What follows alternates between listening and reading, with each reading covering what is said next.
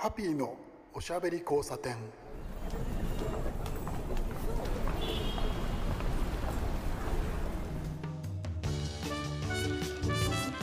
こんばんは。ハッピーこと飯塚敦です。今夜も聞いてくださってありがとうございます。先週の放送を聞いていただきましたか？え先週の放送はですね、えー、テーマにあの移動という言葉を選んでみたんですけれど、えー、私にとって移動が何なのかという話を少しですね膨らませておしゃべりをしたんですけれど、えー、簡単にねかいつまんじゃうと、え私は移動の中にリラックスを求めているんじゃないかなというところがその強くありまして。でえっとねその話をその、まあ、先週延々してたわけなんですけどあのそれはねあのぜひアーカイブの方でも聞いてほしいと思ってるんですけれど、えー、それをですね、えー、まあ、収録、えー、放送したわけなんですけどそれをねおしゃべりをしながら、えー、いろいろとね考えてる考えるところがあって、えちょっとですねでは出かけてみようという気持ちになったんですよ。そのおしゃべりの中で、えー、いろいろ言ってたのがですね、あの、車での移動のことが中心だったんですね、えー、パーソナルな移動空間というところでリラックスを得る、えー、ということだったりとか、えー、深夜だったり都市間移動で人があまりいないところで移動というところで、えリラックスがこう手に入るみたいな話をしてたんですけどじゃあ電車移動どうなんだよっていうところが実はありまして電車に乗るのもすごく好きなんですけれど電車移動でそういうものが得られるんだっけどうなんだっけみたいなところを最近忘れてた感じがありましてそれを確かめにですね、えー、実はちょっと旅に出ました。旅って言っても、えー、まあてっぺんは回りましたけれど、えー、日帰りだったんですけどね。今日はその話をしてみようと思います。どうぞこのままお待ちください。すぐに戻ってきますので。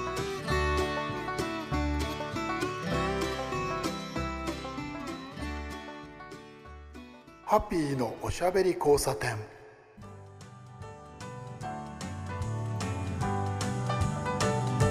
ろいろとですね、えー、割といつも話していることがありましてそれがあの、えー、パーソナルな移動空間というものが、えー、私のねリラックスにつながっているという話、えー、それは先週もおしゃべりした内容だったんですけれど、えー、車移動だったりそれからですねもう少し若い頃はオートバイだったりとか、えー、もっともっと子供の頃は自転車だったりとか、えー、自分の意思で、えー、そうだね、う、まあ運転操縦をして、えー好きなところに行けるというですねそういう、えー、パーソナルモビリティっていうんですよねこういうのはね、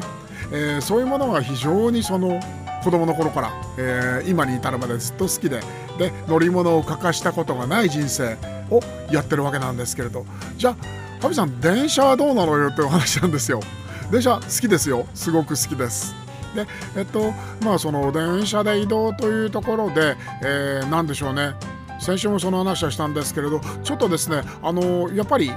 うんそう首都圏で電車に乗るっていう部分の苦痛えー、もう仕事とかねいろいろなことで公共の交通機関を使ってらっしゃる方にとってねこんな失礼な言い方はないかもしれないですけどやっぱりですね多少のプレッシャーだったりとか何て言ったらいいんだろうなうんこれはねちょっとですねこう圧迫を感じることがあるんですよ。でそういうのが辛くてですね、えー、車につい逃げてしまうというところがあるんですけれどただそうは言いながらですね電車、えー、好きでね例えばなんですけれどその都市間の移動だったりとか、えー、ちょっとねがらんとした、えー、電車の車内でぼーっとしてるとこう何て言うんだろうね。その都市間の移動の中にも小さな町があってその小さな町が近づくと人が増えてまた減ってみたいなあの何て言ったらいいんでしょうね。こう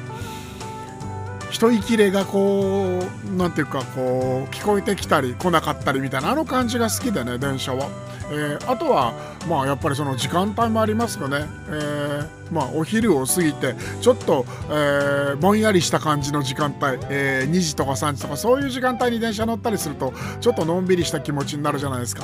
ああいうのはねあの割と好きなんですよ。でそれで、え今回はですね青春18切符というのを買ってみました。皆さんご存知ですかね、えー、JR が発売している、えー、確かですね、えー、春と夏と冬、えー、年間3回えー、発売されるものなんですが大体、えー、1ヶ月から1ヶ月半ぐらいかな、えー、使えるっていうことになってる切符です。これがねあの JR の全線の、えー普通電車ですね。普通列車の普通車自由席、えー、が、えー、自由に乗り降りできるというような切符でして。で、えー、それがね5回、えー、5人えー、乗り放題になるという、えー、5枚綴りのただね今ね5枚綴りじゃなくなってるんだけどね、えー、そういうような切符です。要するにその日帰りだったら5回、えー、5日間、えー、JR の普通電車、えー、乗り降りし放題っていう風になる切符で例えばだから泊まりで行くんだったら1日でその普通電車でよく皆さんやってらっしゃいますけどあの限界まで遠くに、えー、普通電車で鈍行電車で行ってでその先で泊まって観光したり遊んだりしてで同じようなルートで帰ってくるみたいなことをね皆さんそのやってらっしゃる方多いですけれどまあいろいろな使い方できるんですけれど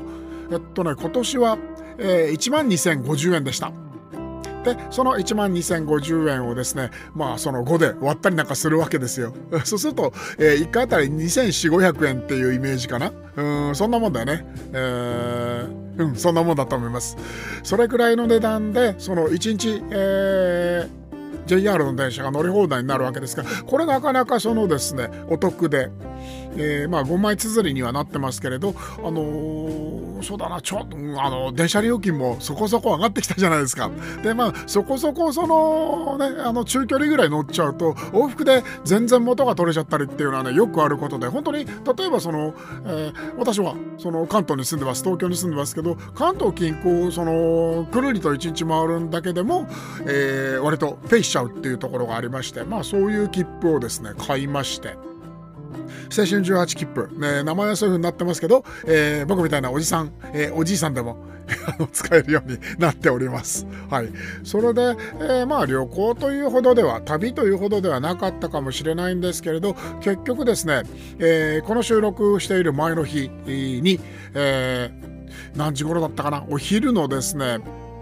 お昼ご飯の時間ですね12時とか1時ぐらいに急に思い立ってですねちょっと新宿に、えー、青春18切符を買いに行こう。なぜ新宿にって思ったのかよくわからないんですけど あの思ったわけですよ。で豊新宿線に乗って新宿駅に行ったんですよね。新宿駅のね西口改札だったかな？地下の。えー、っとじゃあ緑の窓口はどこだ？どこだっけな？どこだっけな？って探したわけなんですけど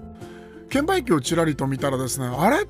普通の、あの、いわゆる山手線とかに乗るためのその券売機あるじゃないですか。今は、えー、タッチパネルになっていて、多機能型になってますけど、あれはだからあの、あれですよね、 Suica とか PASMO のチャージができたりとか、定期券を買ったりとかすることができるわけなんですが、あれにですね、お得な切符というボタンを見つけたんですよ。あれ？と思って、で、えー、そのボタンをですね、近づいて押してみたらですね、なんと、青春18切符がですね、券売機で買えてしまうと、えーみたいな、えー、驚きがありました。知らなかったんですよ。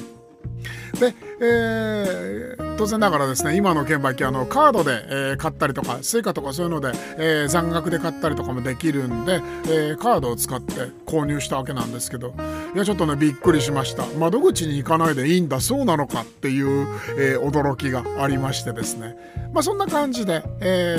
ー、切符を買いましてはてどうしようか思ったわけですよ。その時点でもう1時半ぐらいだったかな、えー、それでですねよし腹が減ってはまずはって思ってですね、えー、新宿の西口の地下にありますえー、カレーのチェーンショップですね。C&C の、えー、新宿本店に行ってカレーを食べました、えー、卵カレー辛口大盛りってやつですね。いうのをね頼んだんですけれど。C&C は皆さんご存知の通りあの、えー、本店だけが本当の立ち食いになってるというカレースタンドであの椅子ないんですよね。カウンターにあのー、こう寄っかかって、えー、立ってカレーを食べるというスタイルで非常にあの感じはね、えー、昔は少しあったんですけど今は非常に珍しいスタイルになっていて、えー、気に入っていますけれどそこでカレーを食べてお腹いっぱいにしてよしじゃあ今日この青春18切符1枚使っちゃおうっていうことで改札を通りました。ハンコをしてもらうんですよねその日付の。でまあそのその日一日使えるということで。ですからですね、えー、深夜の0時を、えー、回った時点で、まあ、どこにいるかって話なんですけど深夜の0時、えー、電車の中にいるじゃないですか。で、えー、0時を回った時点で、えー、次の駅から、あのー、次の駅までが青春18切符の範囲になってその次の駅に進もうとすると普通の料金がかかるみたいな、えー、本当に、えー、丸々1日24時間使えるというような切符なわけですよね。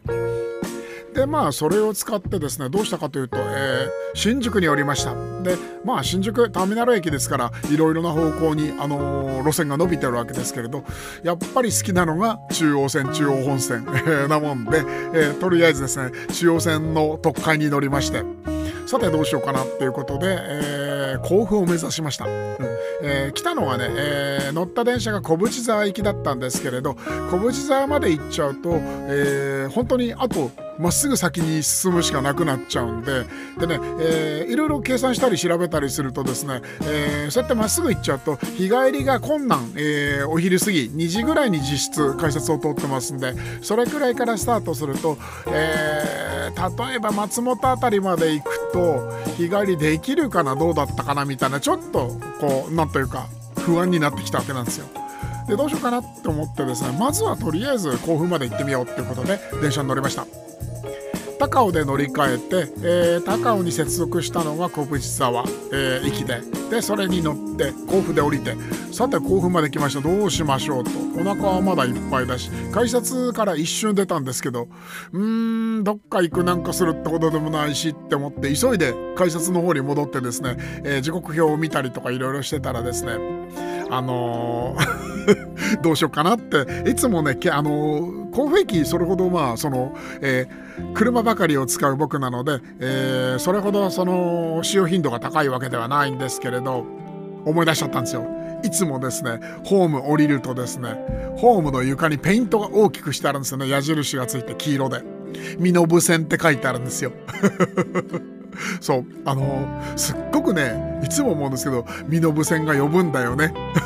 あんなに大きく書かれた日にあった話なんですけど、えー、僕の個人的にやっているインスタグラムなんかでもね、あのその写真載せたんですけれど、ちょっとね、よかったら見てください。でよしじゃあ今日はいいチャンスだから身延線に乗ってみようって思ったんですよ。で思ったのがねこれがね何時だったかな、えー、非常にね、えー、僕ね便利に使ってるんですけれど Google マップのタイムラインっていう機能知ってます？えー、GPS が動いていて自分が、あの、動いた経路を後でこう追っかけることができるんですけどそれでね、えーと、ちょっと遡ってみるとですね甲府に、えー、ついてですね、えー、もうそこの時点ですでにもう5時ちょっと前だったんですよ。そこからですね、あの、身延線に乗って、えー、富士駅を目指しました。え、身延線の、えー、終点ですよね、えー、富士駅、えー、イコールですけど田子の浦辺りとかにあるですね、えー、これはね新幹線駅じゃないんですよね。えー、と新幹線はね新富士という別の駅が、えー、もうちょっと海側にあるんですけど。でまあ海という話なんですけど工場地帯ですわ、えー、そこに、えー、たどり着きました。その時点でもうすでにですね、えー、結構な遅い時間になってたんだよね、えー、8時過ぎぐらい、えー、になりました。でまあそれくらいになるとですねだんだんそのさすがに静岡にいますし、えー、帰りの電車終電、えー、お家に帰れるか帰れないかのギリかなっていう感じでヒヤヒヤしてたんですけどね。でまあ結果を言うとですねあの帰れたんですよ。そこであのまた例によってあの時刻表はそれほど見ないで Google マップを調べたらですね、えー、東海道線をちょっと、えー、1回1回だよね確かね。ええ、っと富士で降りてそれでねどこで乗り換えたんだっけなあれな。熱海だったかな？うん。富士からね熱海行きが出ていて熱海まで行って熱海で向かい側の電車に接続してそれがねえー、っと宇都宮行きの最終だったかその一つ前だったかな？うん。に乗れました。なので、えー、まあそこで一安心ということで、そこであの寝ちゃうとね、気をつけないと、あの、宇都宮まで 連れて行かれたりするので、えー、きっちり東京駅で降りて乗り換えない、えー、しなければいけないわけです。まあそれもね、うまくいって、無事、えー、深夜、えー、お家に帰ってきたのはね、えー、お家の最寄り駅に着いたのが23時4 5 0分だったかなそれくらいの時間に、えー、お部屋に帰ってきてまあまあですね、えー、10時間近く何も食べないまんま。の、まあ、おにぎり1個食べられましたけど、えー、電車に乗っていたんで、えー、深夜までやってる中華料理屋さんでね、あの定食を食べて、えー、中瓶を1本開けて幸せな気分でお家にたどり着いたんですけれど、まあそんな感じで特に、えー、理由もなくどこで降りるとか、えー、どこかで遊ぶでもなくただ電車に乗ってぐるりとそうだな350キロぐらいでしょうかねもうちょっとかなうん電車に乗り続けた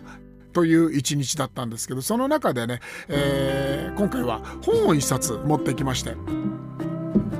ちょっと前に買って何とか読んだ本なんですけど面白かったんでもう一回ちょっと読み直そうかなと思っていた本がありました。えー、これがですね、えー作家の、えー、名前ですね、えー、上原義弘さんという、えー、これね、えー、と確かね賞を取って賞を持ってらっしゃる、えー、方だったと思ったんです。確かですね。そうだ。あれだ。大谷総一、えー、ノンフィクション賞をね受賞している作家さんなんですよ。その人が書いている「被差別の食卓」という本、えー、これ割と面白くて何度か読み直してるんですけど、えー、また読み直しました。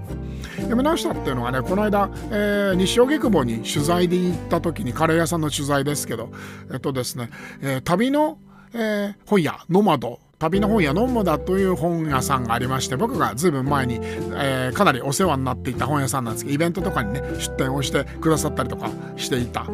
本屋さんなんですけど、ね、えー、旅行関係とかね食関係の本が非常にあの充実していて良い本屋さんなんですよ。大好きな本屋さんなんです。そこに行って、えー、同じ、えー、上原さんの、え本ですね「幻の韓国被差別民」という、えパクチョンを探してという、え本が、え文庫で出ていたのでそれを買ったんですけれどそれを読む前にねもう一回、えっと、被差別の食卓をね読み返そうかなと、え思いまして読みました、え電車の中で。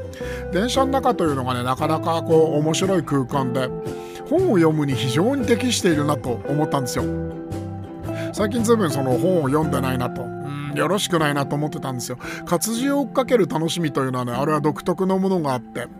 本本すごく好きなんですよね。好きなんですけれど読んでないんですよちっとも。でも活字はたくさん読んでかつてないぐらいね活字を追っかけてると思うんです。活字という言い方はもしかすると間違ってるかもしれません、うん、活版印刷じゃないですか。活の字じゃないですからね。あの文字ですね。文字を読み続けているというのがありまして。それまあインターネットということなんですけれど僕はその動画とかそっちの方よりもあの文章を読む方が好きなんでまあそういうなんか雑多なものをねずっと目にしちゃってそうするとですね紙から離れちゃうんだよねどうしてもね。それが、えー、自分の中ではちょっと面白くないというのが正直ありまして自分でやっておきながらそれでまあ本を読む機会を作りたいなって思ってたんですけど電車の中というのはねなかなかいいものですよね。ちっともその電車に乗らずに車に乗ってるのでそれを忘れていた感もあったんで今回はすごく良かったんですよ。でまあその読み返しをするためにその、えー、選んだ、えー、新潮社のね、えー、新書ですね、えー上原義弘さんの「被差別の食卓」という本なんですけど非常に面白かったですね。あの童話問題とか、えー、まあ被差別民の人たちというその、えー、何でしょうねその源流根っこの視点から、えーまあそのいろいろな場所の被差別民の食っていうところにそのフォーカスを当てたという本でですね僕はまあ食関係の仕事をこうなんていうかねあのなりわいにしておりますので、えー、非常にその視点が面白くて、えー、気になったんですよね。うん、あのひ、えー、不可食民、えー、被差別民、えー、同和関係っていうのはなかなかそのセンシティブな話で、えー、これその立場とかその考え方でその本当に角度が変わってしまって、えー、論じ方がその感じ方が変わってしまうという問題なんで、えー、それはまああの僕は自分のお腹の中に収めておこうかなと思うんですけれど、えー、面白かったんですよね、えー、キーワードとしてソウルフードという言葉があってソウルフードなんていう言葉はねあの今はよく使う言葉になっちゃったじゃないですか。で、えー、ただですねそれはそのソウルフード今僕らがそのなんとなく使ってるソウルフードという言葉の、えー、意味っていうのは現状においては僕の認識では、えー、地元飯とか、えー、郷土飯っていう、えー、イメージだと思うんです。割と、えー、穏やか緩いえー、言葉だと思うんですけれどその、えー、本を読んでその中で出てくるソウルフードっていうのは割とその真実にちょっとこの近いかないろんな真実がありますけれど、えー、なるほどなって思わせるところがあったっていうのがですね、えー、要するにその何て言うんでしょうねあの食べざるを得なかった食べ物という捉え方、えー、をしていてそれがすごくね面白かったんですよ。で、えー、この作者の人はですね、えー、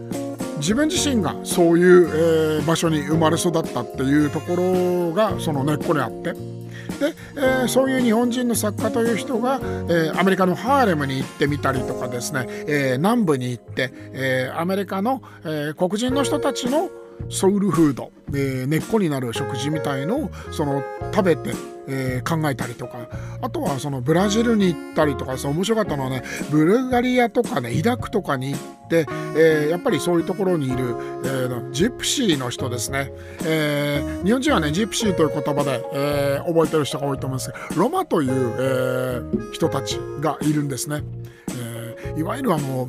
何て言うんでしょうね。流浪の民という人たちですよね。その町から町へそのいろいろな、えー、商売をしながら渡り歩く人たちっていうその一派なんですけれど、えー、そういう人たちの食をこう追っかけてみたりとかですね。であのそういうのをねあのこう読みながら、えー、なんでこの本を買ったかっていうと、えー、まあそのタイトルに惹かれて面白いなと思ったのもあったんですけどネパールというところが出てきてましてまああのカレーでねいろいろそのこう食べてはその文章を書くような商売をしてる私なので、えー、気になったわけですよネパールネパール料理、えー、今非常に盛り上がってますけれど日本で。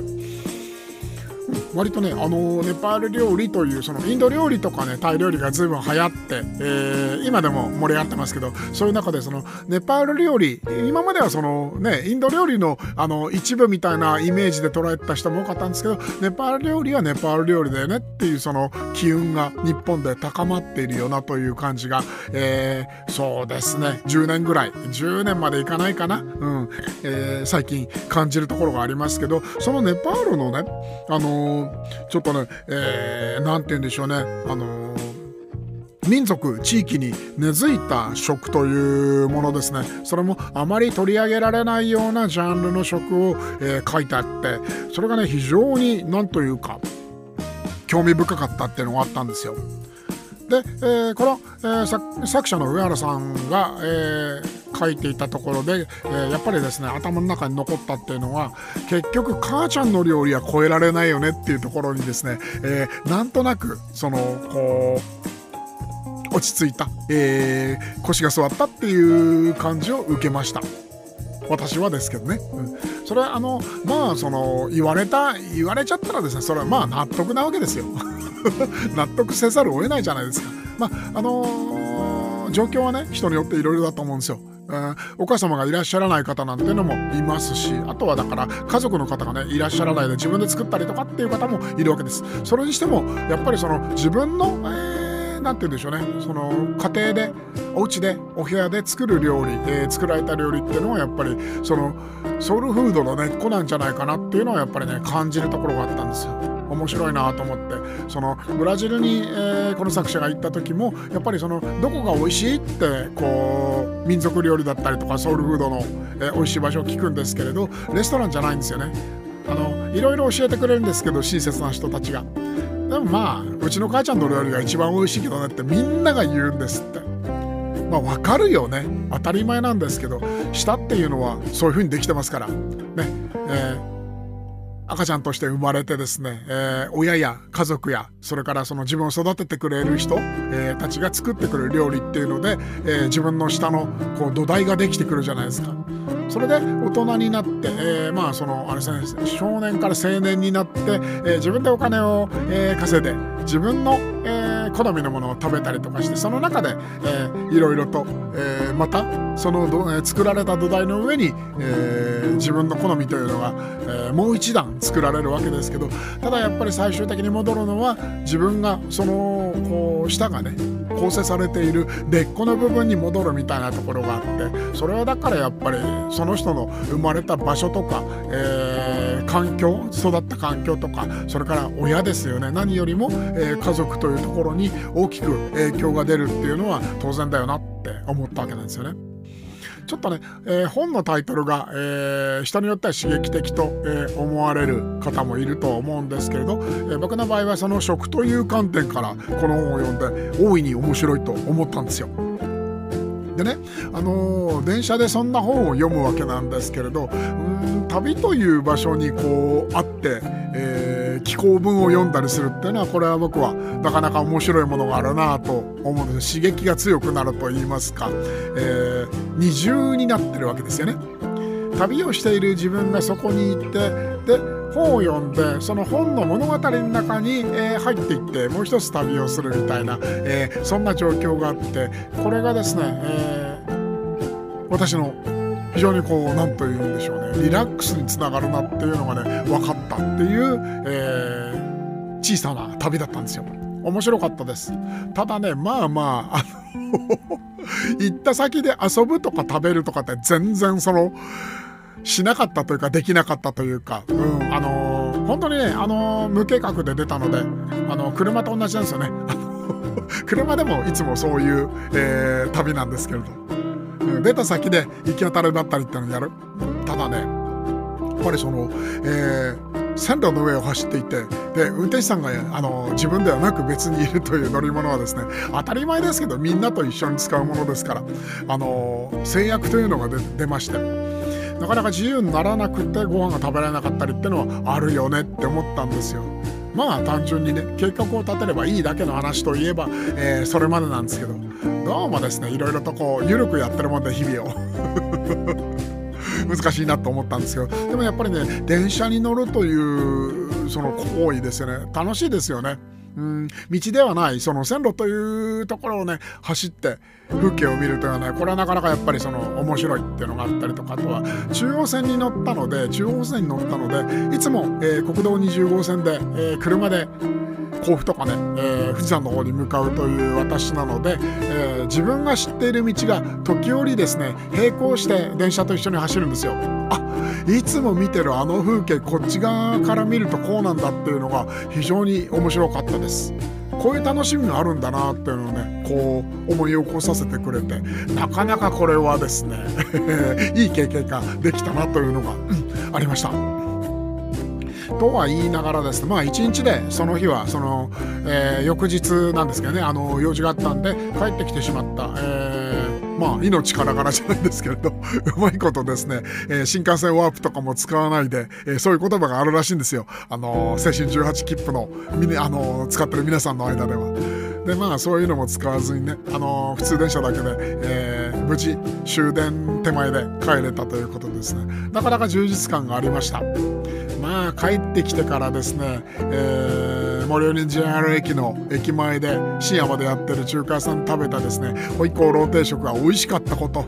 でまあそういう日ですからねあのー、なんだろうなあのあんまり最近お酒飲まなくなってたんですけど、えー、中瓶を1本開けました。美味しかったね久しぶりのビール。何かねそうあの体を動かしたりあのこう遠くに行ったりっていうのをね、えー、した時に、えー、お酒飲みたくなるんですよそれがすごく美味しい、えー、夜だったんですね。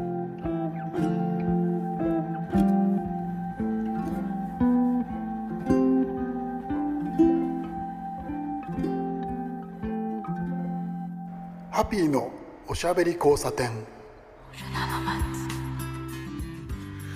そんなですね青春18切符の1枚目を、えー、使った1日だったんですけれど、えー、何でしょうねやっぱり移動っていうもの、えー、先週の話からの続きですけれどうん自分にとってやっぱり、あのー、同じ移動だったんですよ。うん、あの質やら、えー、内容は違うんですけれどやっぱり移動が好きだということが確認ができてでなおかつその移動の中でいろいろつかめるものとか、えー、リラックスがあったりとかっていうのもね間違いなくあることが、えー、自分の中にねこう手応えとして残ったなというような、えー、一日でした。皆さんはあったかくなりましたけどどこか、えー、出かける予定とかありますか？青春18切符使うのも面白いですよさてさて遅くなりました、えー、今晩もいろいろ喋りましたけどそろそろお休みください。お相手はハピーこと飯塚淳でした。おやすみなさい